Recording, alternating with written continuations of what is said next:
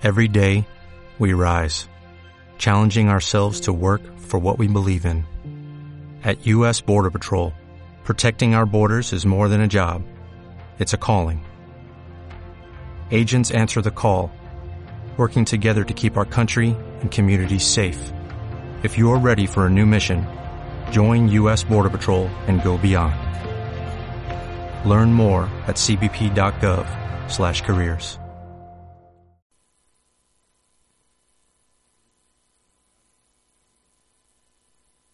Comienza en Cope Sevilla 98.4 FM La tarde del motor. Tu revista semanal con la última hora del apasionante mundo del motor. Con Juan Diego Periáñez y Virginia Blanco.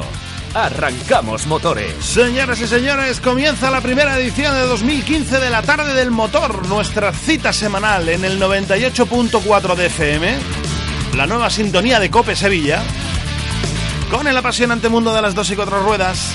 Soy Juan Diego Periáñez y si quieres estar informado, estás en el dial exacto. Virginia Blanco, ¿cómo estás? Muy buenas tardes. Oye, bienvenida, ¿eh? Otro añito más aquí. Otro añito más. Comenzamos hoy un programa donde vamos a atender a varias cuestiones importantes. Por un lado, vamos a viajar a Las Vegas, donde en un ratito se clausura el CES, el Consumer Electronic Show, y donde se han presentado un montón de gadgets y aparatitos y avances tecnológicos que serán tendencia y que pronto estarán en los automóviles de gama media alta. También vamos a hacer un resumen de todos los coches que se han vendido ya con unidades finales, con ranking y con marcas y todo en 2014 en nuestro país. Hablaremos de la Fórmula 1 y de Fernando Alonso y los problemas que parece que puede tener en McLaren Honda. Ya vamos a empezar el año mal, pero bueno. Todo esto y mucho más en los próximos 30 minutos. Hasta las 7 en Cope 98.4, la tarde del motor. Venga Virginia, cuéntame la primera noticia. Comenzamos con novedades este año 2015 y es que llega el nuevo Fiat 500X. A estas alturas ya sabemos que todos los cortocaminos, crossover o sub son modelos que se venden muy bien, cada vez mejor que los tipos más tradicionales en Europa como son los compactos o berlinas. Siendo así, todas las marcas intentan tener algún modelo en su gama y Fiat no podía ser menos. El Fiat 500X llegará en el primer trimestre de este año 2015. Ya se pueden reservar algunas de las primeras unidades que llegarán en edición especial Opening Edition, con un paquete de equipamiento cerrado pero completísimo y un precio muy interesante. Según Fiat, con unos 3.500 euros de equipamiento extra incluido sin sobreprecio en este coche. Eh, Fiat es propietaria desde hace 3-4 años de Chrysler. Chrysler es propietaria de Jeep. Y Jeep ha diseñado en colaboración con la matriz, o sea, con la principal de la casa, con Fiat, el Jeep Renegade y este 500X. Es muy bonito y original. Sí, es redondito. A mí de lado me me da así en principio eh, un, se me da un aire al Audi Q3 y también tiene algo de parecido con el Nissan Yuke pero bueno eh, tiene también sus señas de identidad propias ¿eh? aunque está basada en la plataforma del Jeep Renegade físicamente el 500X es redondito, mientras que el Renegade de Fiat, que este lo vamos a probar dentro de poco, eh, tiene ángulos eh, rectos y es bastante cuadradín. Mola ese coche, ¿eh? A ver si A empezamos a verlo rodar. Seguimos con más cosas y es que quedan solo los últimos ocho Bugatti Veyron a la venta. Y es que no hay fecha que no llegue ni plazo que no se cumpla. Fue hace casi 10 años cuando Bugatti anunció el lanzamiento de un superdeportivo con 1001 caballos de motor, haciéndose llamar el coche de producción más rápido del planeta, el Bugatti Veyron. Desde aquel año 2005 las cosas no le han ido nada mal a la firma perteneciente al grupo Volkswagen. Hasta el momento han sido vendidos 442 Bugatti Veyron y su plan es producir solo 450 unidades. Los ocho restantes serán fabricados a un ritmo de uno por semana. En cuestión de dos meses podrá darse por terminada la producción del Bugatti Veyron para dar lugar a su sucesor que podría ser presentado a finales de este año o principios del siguiente. Apenas salga el último verón de la planta, se podrán en marcha los preparativos para montar unidades preserie del Chirón, posible nombre del reemplazo y que subirá a más de 1.200 caballos. Ese motor eh, se ha probado en el Bugatti Veyron Super Sport 16. ¿Eh? Ha sido, fue una edición limitada de 1.200 caballos. Ahí es nada. ¿Y qué se puede hacer con 1.200 caballos en un coche? Aquí poco. Además, el Veyron a mí exactamente eh, en su diseño no me acaba de convencer. Me parece un poco ordinario, pero bueno, son cosas mías. Eh, no tiene eh, el gusto y el refinamiento de un Lamborghini, que también es de Volkswagen, o de un Ferrari. Pero bueno, hay, hay coches para todo el mundo. Seguimos con más cosas y es que las ventas de Rolls Royce cierran un año 2014 de auténtico lujo. Y es que antes de hablar cómo ha cerrado Rolls Royce el año pasado en ventas, tenemos que comentar un dato bastante significativo. La marca vendía en el año 2004 un total de 792 coches, mientras que el año pasado, 2014, ha conseguido vender un total de 4.063 unidades. Se trata sin duda de un dato que indica claramente que la marca de superlujo del grupo BMW está viviendo un momento excelente.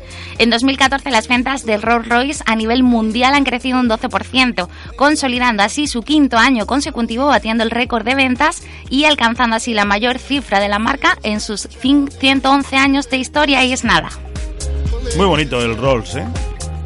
Y les va muy bien. Las puertas se abren al revés, ¿sabes? Es precioso. Es precioso, un coche. La verdad es que... Eh, y luego cuando lo ves es enorme, es un tanque. Yo los he visto porque se ven eh, en, mucho en, en Puerto Banús un coche que en Puerto Banús eh, te puedes encontrar de los 400 y pico que se han vendido en el mundo. Seguro que se han vendido allí. Eh, no, no se han vendido allí, pero que puedes ver 5 o 6 de esos, los puedes ver allí. Y la verdad es que, bueno, llama la atención muchísimo. Hablamos de otra curiosidad y novedad y es que los próximos coches de General Motors se adelantarán a las averías. Un mantenimiento adecuado del coche suele asegurar una vida útil del mismo mayor si no hay otras averías inesperadas. Sin embargo, hay que acordarse. ¿Y si fuera el propio coche el que por medio de sensores estuviera continuamente monitorizando su salud?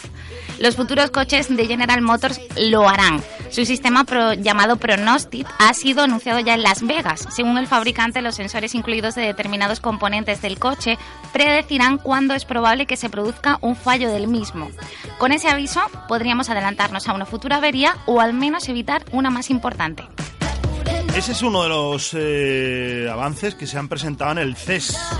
En el segundo bloque del programa hablaremos eh, de algunos avances más que se han presentado en la feria que termina hoy de la electrónica de consumo eh, de Las Vegas, donde todos los fabricantes exhiben ese prototipo eh, super filtrado que todo el mundo quiere ver, esa innovación de la que quieren presumir y, una de ellas es esta de, General Motors, ¿no? Eh, se ponen sensores cuantificadores en, todos los, en todas las partes eh, susceptibles de averiarse en un coche y cuando va a palmar pues te dice, oye, el inyector derecho mm, de al lado del carburador tiene una vida de mil kilómetros. Cámbialo ya o puedes tener un problema mayor. Y mira, eso está bien, ¿eh? Pero también agobia, ¿no? Pues ya estropear el coche hoy, vamos a mirar en el móvil a ver si... No, todavía no. Seguimos con más novedades y es que llega el nuevo Toyota Prius Plus 2015. La puesta al día que supone este nuevo Toyota es ligera. Cuenta con retoques estéticos y de mayores calidades que se unen a una optimización de la motorización híbrida para cumplir con la normativa Euro 6. Además de algunos detalles de equipamiento que hacen de él un coche más adaptado a los tiempos que corren actualmente. Y esto se refleja sin duda alguna también en la contención de unos precios muy parecidos a los de la generación previa. Entre las novedades estéticas exteriores de este modelo de 7 plazas de Toyota se encuentra en el frontal con la parrilla en acabado negro mate, las entradas de aire laterales, unos nuevos grupos ópticos, tanto delanteros como traseros, y que ahora albergan tecnología LED. En cuanto al interior del híbrido de Toyota, encontramos renovadas tapicerías y un nuevo panel de instrumentos para mostrar su actualización. La pantalla de 6,1 pulgadas del sistema Toyota Touch 2 presente en la consola central es táctil y cuenta con una mejor resolución de imagen. Para los interesados en el nuevo Toyota Prius versión 2015, su precio en nuestro país parte de los 26.900 euros. Este coche eh, se adapta al look que ya tiene el Auris, que ya tiene el Yaris y la verdad es que queda mucho más bonito y el interior que a mí del Prius era lo que menos me gustaba, en esta versión 2015 mejora muchísimo. Sigue siendo una nave espacial, eh, pero bueno, es lo que tiene el Prius, ¿no? Comprarse un Prius significa tener el, el coche de referencia en híbridos. Y lo que no sé es si la tendencia seguirá por ahí de nave espacial o este será el último Toyota Prius con esa eh, calandra que parece que estás en una nave, porque están vendiendo muy bien el Auris híbrido, que es un coche como los demás. El Prius, la verdad es que te da esa sensación de ir en, un avión. Eh. A mí, por un lado me gusta, pero creo que me llegaría a cansar ese tipo de instrumentación. Pero bueno, son cosas mías. Con más novedades y es que llega el nuevo Aston Martin Vantage GT3 que ya se encuentra en camino. Anda, hombre. Y es que actualmente lo más parecido a un coche de competición que ofrece hoy en día el fabricante británico Aston Martin es el llamado V8 Vantage N430. Aunque eso va a cambiar muy pronto. La marca prepara para el próximo Salón de Ginebra una variante GT3 del Vantage, derivada del modelo de carreras que se posicionará como la versión de calle más radical de la compañía. Por el momento Aston Martin no ha querido desvelar detalles sobre su futura bestia, aunque ha publicado un vídeo a modo de prueba en el que aparecen tanto la versión de carreras como un boceto del GT3 para calle, que nos adelanta que habrá un gran alerón trasero y un frontal mucho más agresivo con nuevos paragolpes y capó. A mí el, Aston Martin en la versión N430 me encanta. Eh, lleva los espejos amarillos y una parte del frontal eh, en ese corol chillón que mezclado con los colores eh, sobrios del deportivo inglés le hacen tener un aspecto súper apetecible. Esta es la tarde del motor. Tenemos un correo electrónico, la tarde del motor cadenacope.net al que podéis dirigir vuestras preguntas, consultas y peticiones. La semana pasada nos llegaba un email de Luis que decía, hola, nos encanta vuestro programa, a mí y a mi hijo, lo oímos todos los viernes y si no, lo bajamos de internet, la música que suena, ¿dónde la conseguís? No nos preguntado por coches, pero esta es una selección basada en la música que suena en Megastar FM. Megastar FM es una emisora del grupo Cope que podéis oír en el 105.8 y que solo pincha temazos. Son temazos de Megastar FM los que nos animan en este programa de motor que cada semana hacemos en COPE 98.4, aquí Virginia Blanco y un servidor. Tenemos una pequeña pausa prevista, volvemos a vuelta de publicidad con más contenido sobre el mundo de las dos y cuatro ruedas.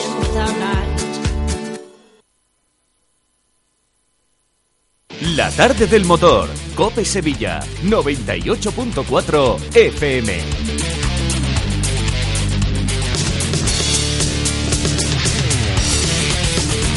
Como sabéis, en nuestro programa tenemos un correo electrónico al que podéis dirigir vuestras consultas, vuestras peticiones, vuestras dudas, vuestras quejas. El buzón es la tarde del cadenacope.net. Ahí nos escribía Cristina.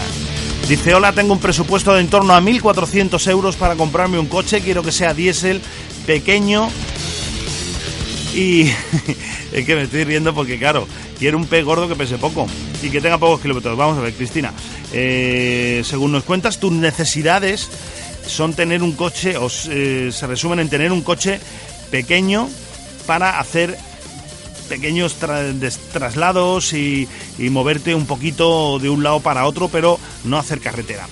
1.200 euros es un presupuesto muy, muy, muy complicado para encontrar un coche que cumpla estos requisitos. Porque, hombre, con 1.200 euros difícilmente vas a encontrar una unidad que sea pequeña, que sea diésel y que eh, te permita esa movilidad que necesitas. Eh, me dices que no tienes familia, que lo que quieres hacer es ir a un sitio a otro y no pasar frío. Yo te iba a recomendar una moto, porque con 1.200 euros puedes acceder a una moto ciclomotor medio decente, pero te hago una propuesta, Cristina. Intenta localizar 2.000 euritos y mira alguna unidad de la primera generación del Smart. Tendrás un coche pequeño que consume muy poco, con una durabilidad y una fiabilidad totalmente contrastada y que eh, te llenará de esa satisfacción que tiene uno cuando gasta dinero. Porque claro, lo complicado de gastarte 1.200 euros en un coche eh, para tenerlo ahí aparcado e ir a comprar al supermercado es que son 1.200 euros que te gastas hoy, mañana tienes que gastarte 300 en cambiar las ruedas, pasado la correa de distribución y cuando vas a la ITV no te la pase, lo tienes que tirar. Búscate un Smart.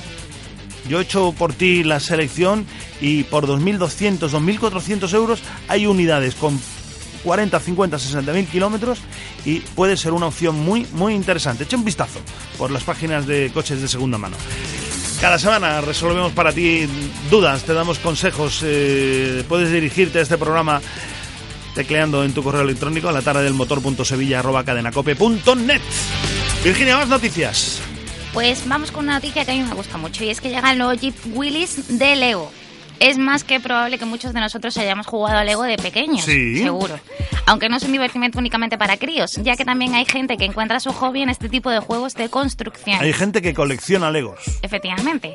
Y si además eres un apasionado del mundo del motor o más concretamente de los todoterrenos, siempre podrás crear tu propio 4x4 a escala. En este caso, un mítico Jeep Willys. Este pequeño todoterreno que no solo tiene aspecto de off-roader, sino que además es capaz de afrontar el jardín de casa sin problemas, está basado en una plataforma modular todoterreno. Las versiones disponibles son dos, una de radio control y motor eléctrico y otra de accionamiento manual funcional pero sin motor. Este proyecto ha sido creado... Ah, que mueves con la mano para arriba y para abajo. Efectivamente. Me mola el, el eléctrico este. El del eléctrico, claro. exacto. Este proyecto ha sido creado utilizando exclusivamente unas 500 piezas oficiales de Lego. Además, el creador ha puesto a la venta las instrucciones para que cualquiera pueda fabricárselo en casa con todo lujo de detalles. En Estados Unidos, como hay gente pato, hay gente que eh, invierte en Legos y en Barbies. ¿Sí? Sale un Lego, compran 10 y lo guardan. Sale una Barbie, compran 10 y las guardan. Y a los 5 o 6 años las venden por eh, un precio Mucho mayor. multiplicado por 10 o por 12 o por 15. Hay fondos de inversión que se dedican a esto. Vámonos a Las Vegas hablando de Estados Unidos. Hoy acaba el CES.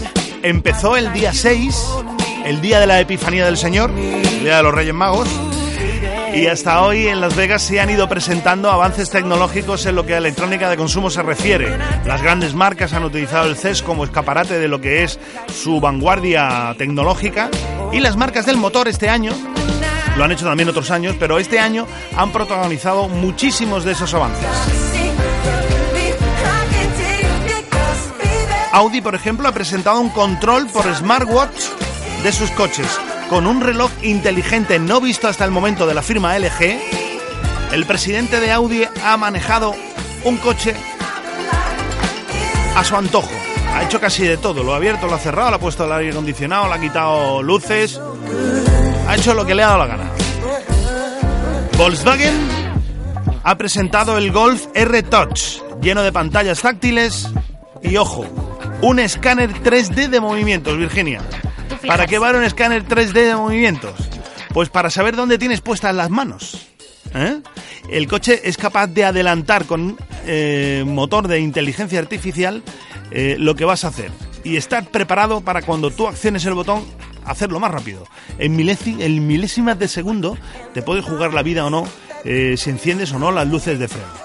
Aunque todo esto es rápido, ese motor de ingeniería inteligente artificial es capaz de adelantarse, eh, es capaz de medir eh, tu cansancio, de alertarte si estás cerrando los ojos.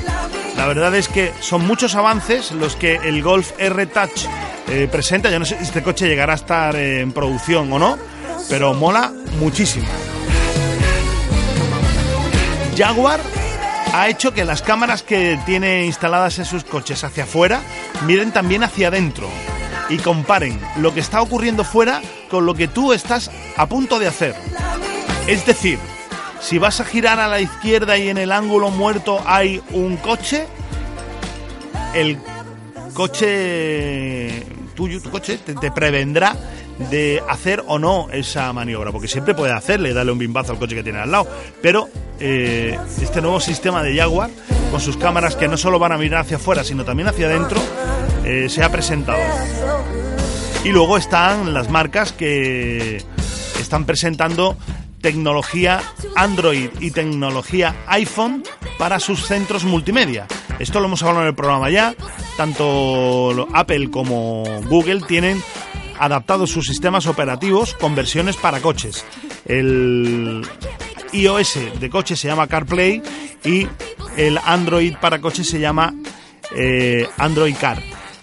¿Qué estaba ocurriendo? Que Apple y, Google pretendían eh, fidelizar a sus usuarios con el sistema operativo que tenían montado en el coche. Es decir, que si te comprabas un coche con sistema de Google, ya tenías que tener Android para toda la vida, porque claro, durante el tiempo que dure el coche no iba a cambiar de móvil, y viceversa, también lo pretendía Apple. Las marcas se han revelado un poquito y han dicho, mira, oye, eh, nosotros vendemos coches y vosotros sistemas operativos. Así que el cliente no tiene por qué sufrir si llevas o no un sistema operativo u otro. ¿Cómo lo han solucionado? Integrando los dos. A partir de ya, cuando vayas a comprar un coche eh, que tenga tecnología inteligente de Google o de Apple, podrás elegir tú en cualquier momento qué sistema operativo lleva el coche, porque también, oye, lo mismo un conductor, el marido lleva Android y la mujer lleva Apple. Pueden utilizar los y pueden utilizar los dos. Y otra cosa que también se ha presentado y es bastante interesante es un sistema que se llama Miracast que duplica la pantalla de tu móvil en el coche. También las marcas de automóviles se han dado cuenta que la gente usa su móvil como navegador, como manos libres y han dicho, oye, ¿por qué no duplicar la pantalla de tu móvil integrándolo bonito en el salpicadero? Esto también se va a poner en funcionamiento, se llaman pantallas Miracast. Y lo que más me ha gustado y que sí, de verdad, eh, va a ser un gran avance, que no sé si llegará eh, algún día a ser una realidad, es el proyecto de hacer autopistas con coches conectados. El coche se conecta a la autopista y comparte la información en tiempo real de lo que está ocurriendo en la autopista con los coches que van detrás. Por ejemplo, tú vas en un coche en el kilómetro 10 donde llueve y accionas los limpia parabrisas. Eso significa que está lloviendo. El sensor de lluvia se activa y significa que está lloviendo. 5 kilómetros atrás a lo mejor no llueve todavía. Y tú recibes un mensaje y dice, ojo, Virginia, dentro de 5 kilómetros hay lluvia. Los coches allí están activando el limpia parabrisas. Si tú permites que tu coche esté controlado por este sistema de autopista conectada, tu coche tendrá preparado el, el sistema de limpia parabrisas para eh, accionarse. O por ejemplo, hay un accidente grave y hay eh, reducciones drásticas de velocidad. Tu coche lo hará también. El tema de la autopista y coches conectados también puede ser un gran avance. Todo esto, eso sí, será pasando por caja, empezará por la gama alta, luego gama media alta, luego gama media y así pues todas las cosas de la vida. Pero oye, me gusta mucho eh, que por fin la tecnología llegue al mundo del motor. Eh, como nos está llegando a los relojes o a los móviles. Todo esto se ha presentado en el CES, en el Consumer Electronic Show, que acaba en un par de horas en Las Vegas.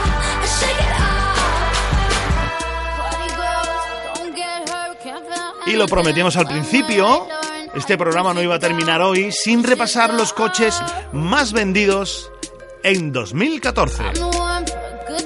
Mira, la marca que ha liderado Virginia el mercado español por tercer año consecutivo y que ha comercializado 76.958 unidades es Volkswagen.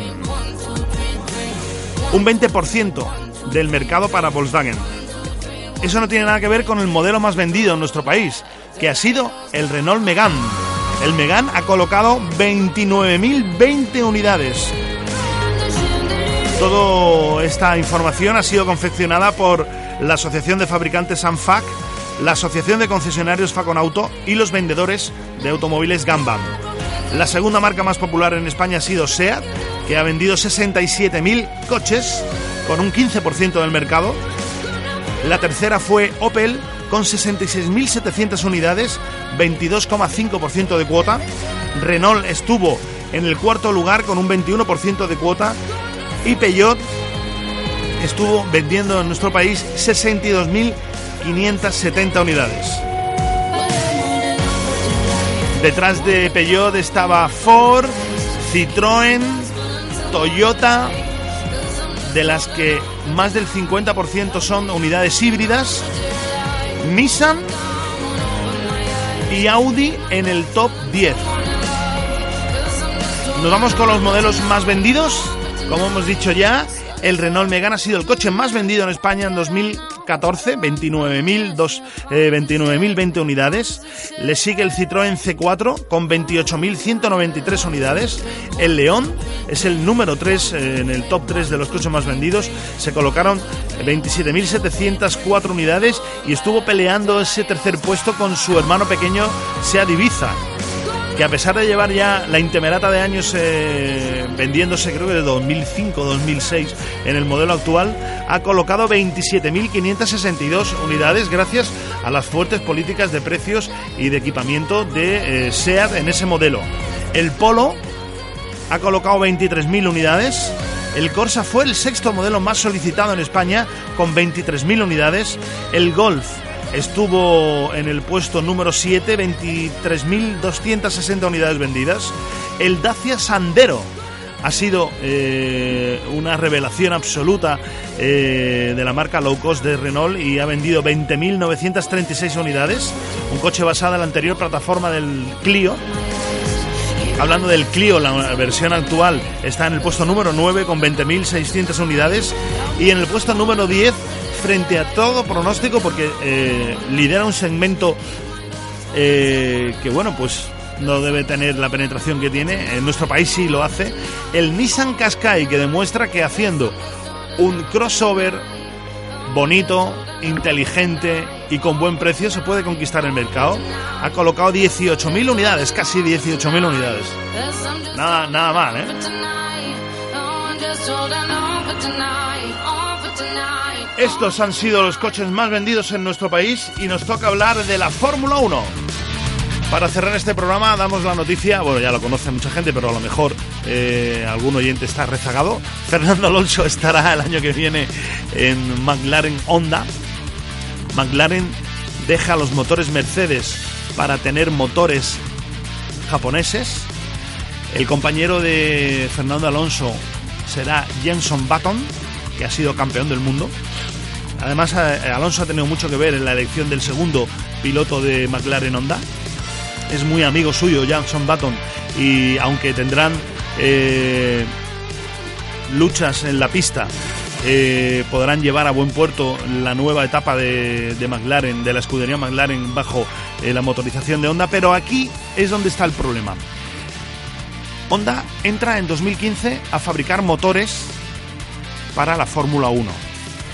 La normativa permite a los fabricantes que tuvieron motores, a, los motorizadores de 2014, hacer modificaciones sobre la unidad de potencia 2014 y presentar una en 2015.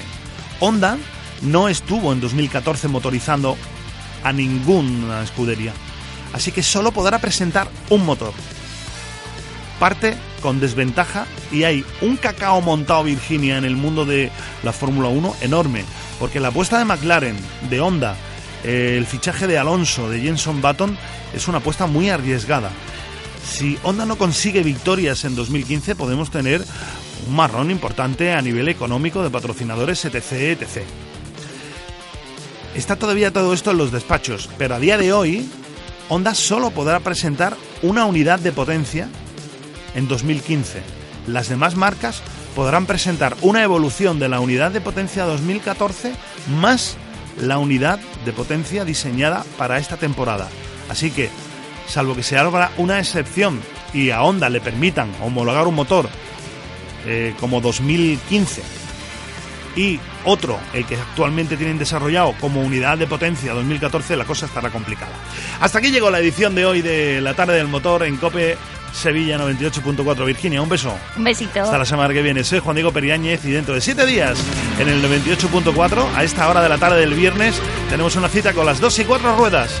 Un abrazo, sean buenos, adiós.